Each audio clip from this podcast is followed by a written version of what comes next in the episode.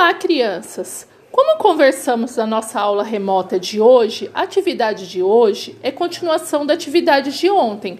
Ontem vocês leram o livro Malala, a menina que queria ir para a escola. Quem não teve acesso a esse livro pode estar lendo uma outra história e desenvolver a atividade.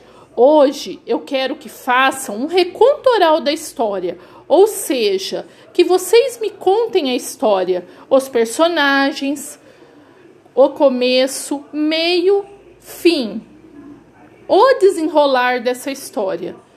Vocês devem gravar um vídeo ou um áudio e enviar para a professora.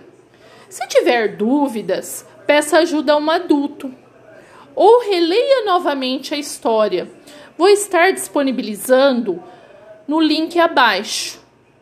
Muito obrigada, professora Eliane.